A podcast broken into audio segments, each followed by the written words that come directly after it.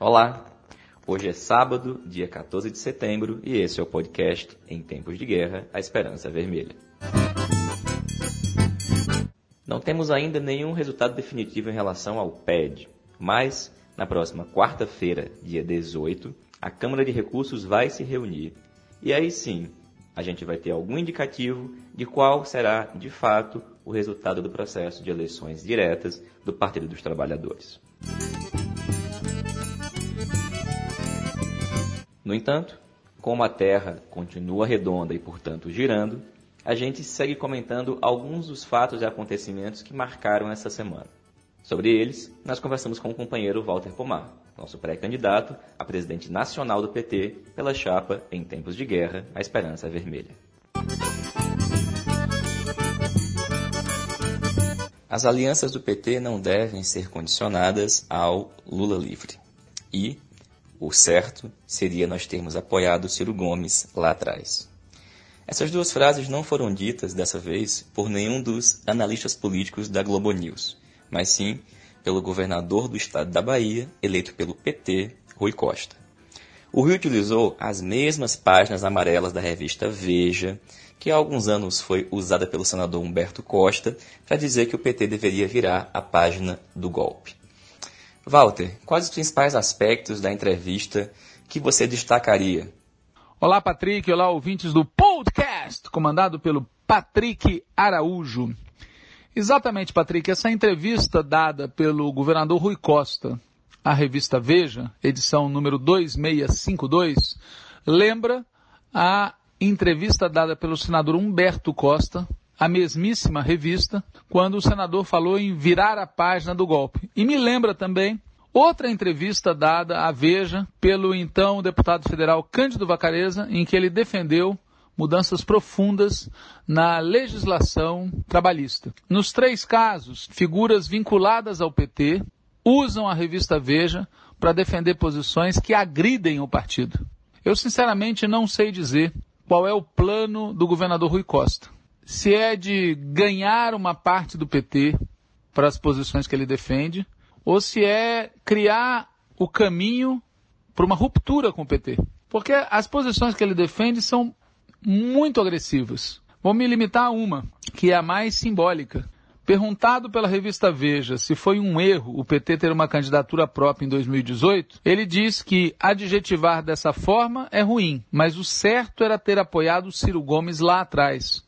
Veja, lá atrás, em 2018, o Rui Costa defendeu apoiar o Ciro Gomes. Mas agora, sabendo tudo que o Ciro Gomes fez, tudo que o Ciro Gomes deixou de fazer, tudo que o Ciro Gomes falou, tudo que o Ciro Gomes segue falando no dia de hoje contra o PT e contra o Lula, alguém dizer que teria sido correto apoiar o Ciro Gomes sem fazer nenhuma ressalva, nenhuma mediação, isso é uma agressão ao Partido dos Trabalhadores, sem falar que é uma agressão à inteligência é, dos ouvintes.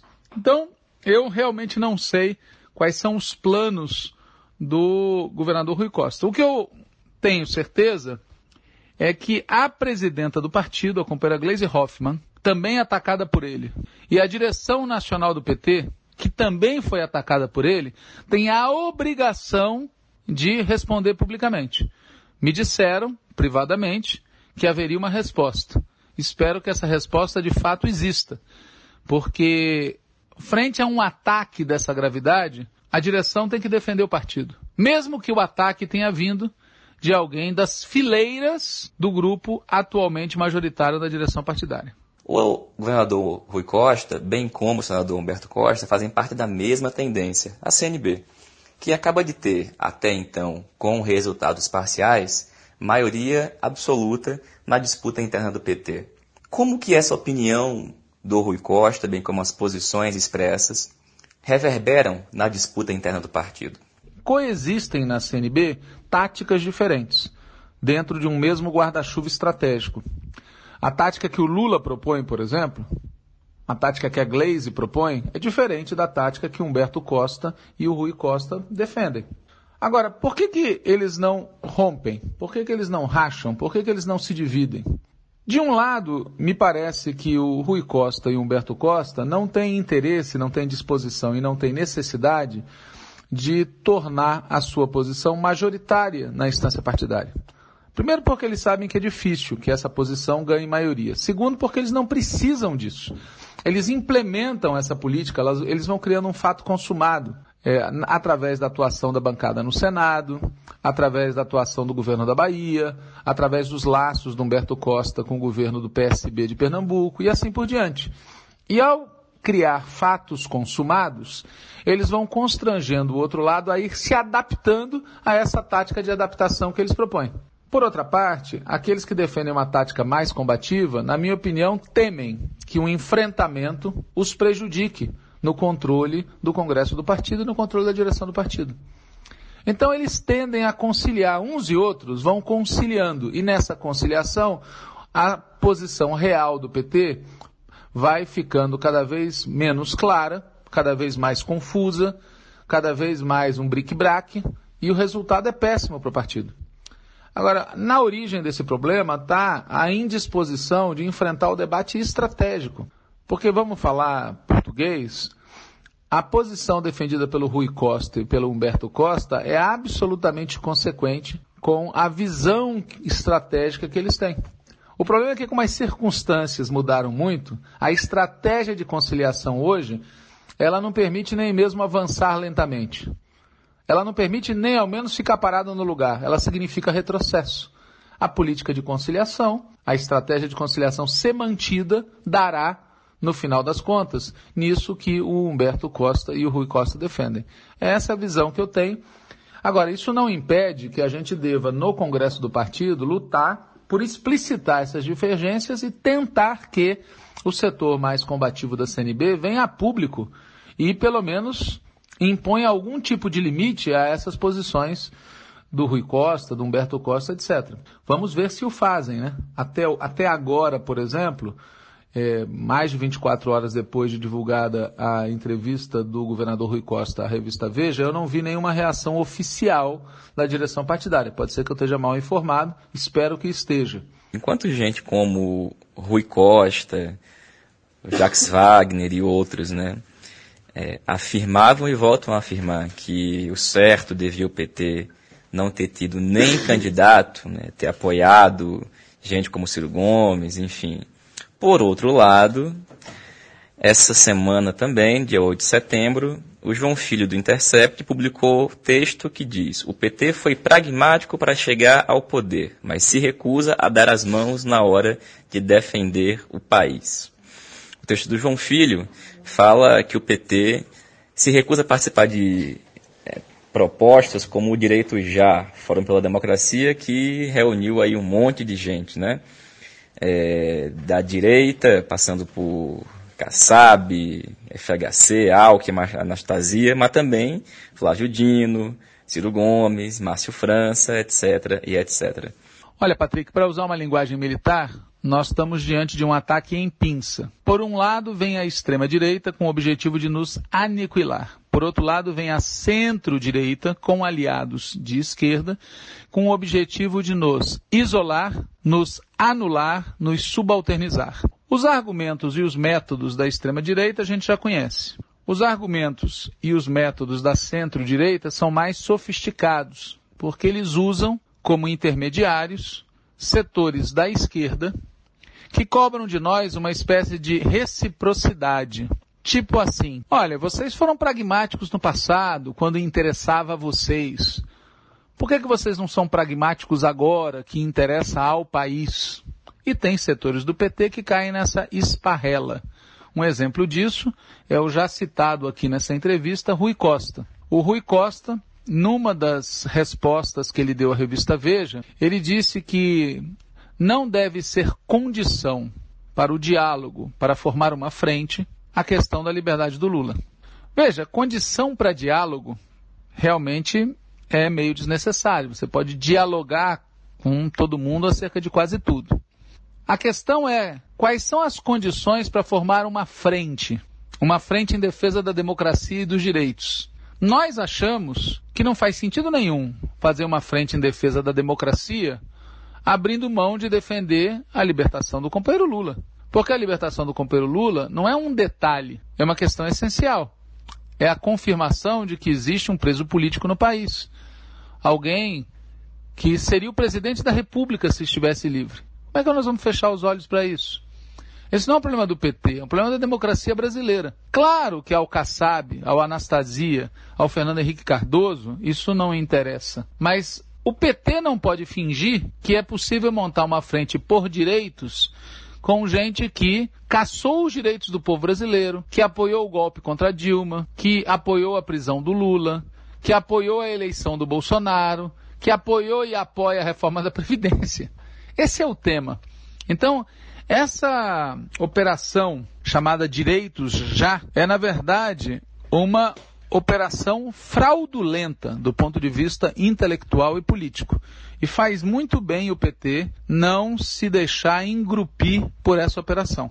Esse artigo publicado no Intercept teve uma resposta dada ao texto do João Filho, publicada pelo Luiz Felipe Miguel, que diz o seguinte: Deve a esquerda participar da nova frente ampla contra o bolsonarismo, lançada faz uma semana na PUC paulistana?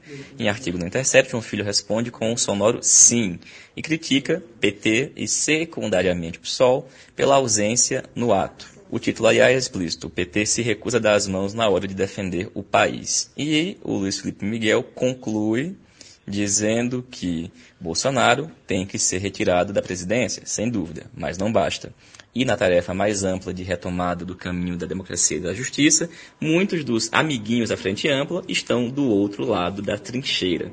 Formalizar a união com eles, da forma como o articulista do Intercept exalta, significa uma rendição precipitada ao estreitamento do universo de possibilidades políticas que o golpe de 2016 promoveu. A síntese é esse caminho, como diria o velho caminhoneiro Pedro, é cilada Bino.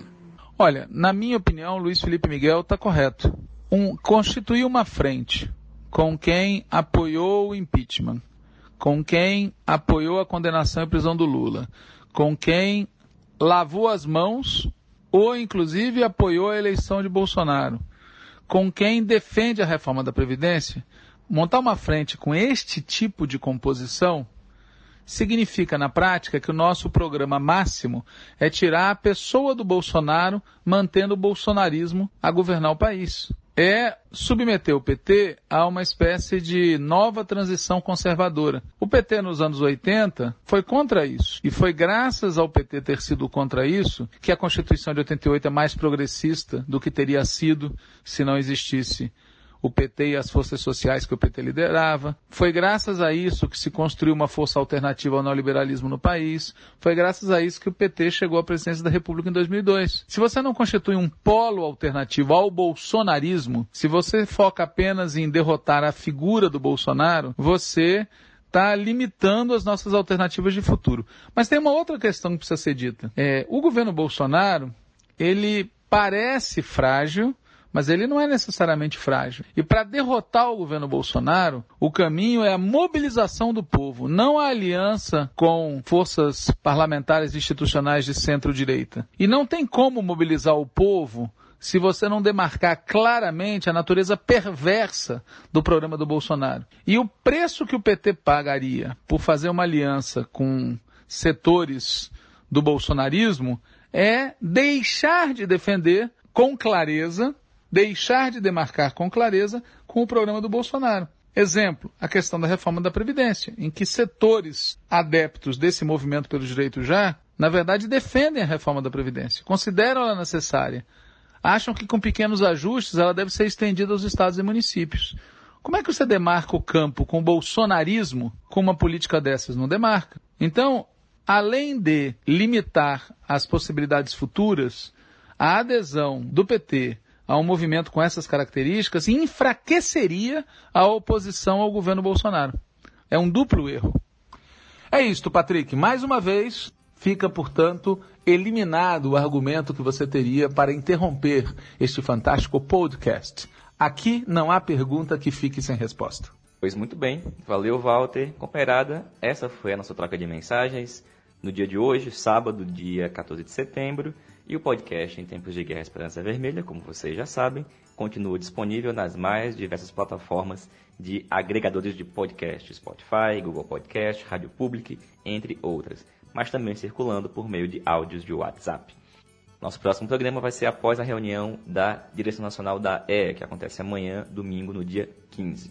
Então, até breve, saudações petistas e Lula livre.